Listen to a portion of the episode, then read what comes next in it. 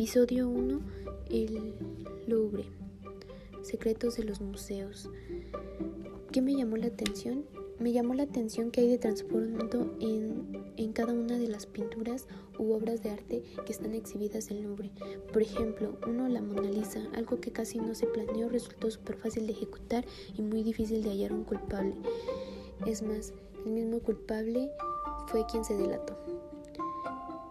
Eh, el cómo se puede manipular este hoy en día las cosas con tanta tecnología.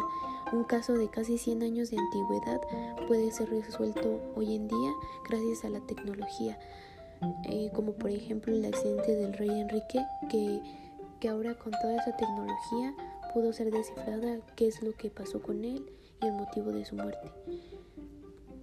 ¿Qué me sorprendió? Me sorprendió mucho el caso de la Mona Lisa como primera instancia. Ya sabía yo que había sido robada, pero no sabía bien cómo ni quién había sido. Entonces me pareció muy peculiar que sin mucho esfuerzo esta pudo ser secuestrada por, por un trabajador. ¿Y cómo es que les resultó tan difícil encontrarlo? También que métodos, los métodos que se utilizaban en ese entonces para investigar un robo o para encontrar el problema de un accidente. Antes se utilizaban mucho a las personas de la morgue para estudiar a las personas vivas, por así decirlo.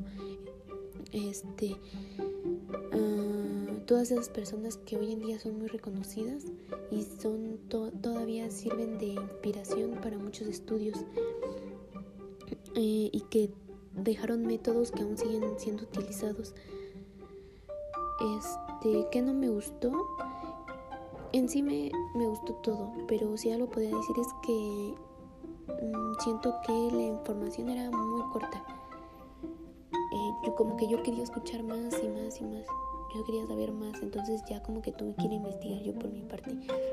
Pero está bien para, para empezar la temporada y pues para personas que a lo mejor eh, se les hace muy tedioso este un documental completo, pues está bien, creo que la información es, es este, completa y rápida y entendible.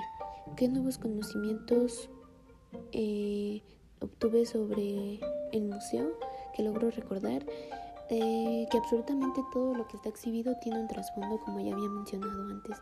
Todo tiene su, su porqué, sus curiosidades, este, respuestas sin resolver, eh, la fuente de, más preguntas sin respuesta.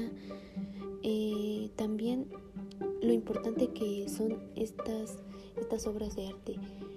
Eh, todas este, tienen un significado este, irreemplazable.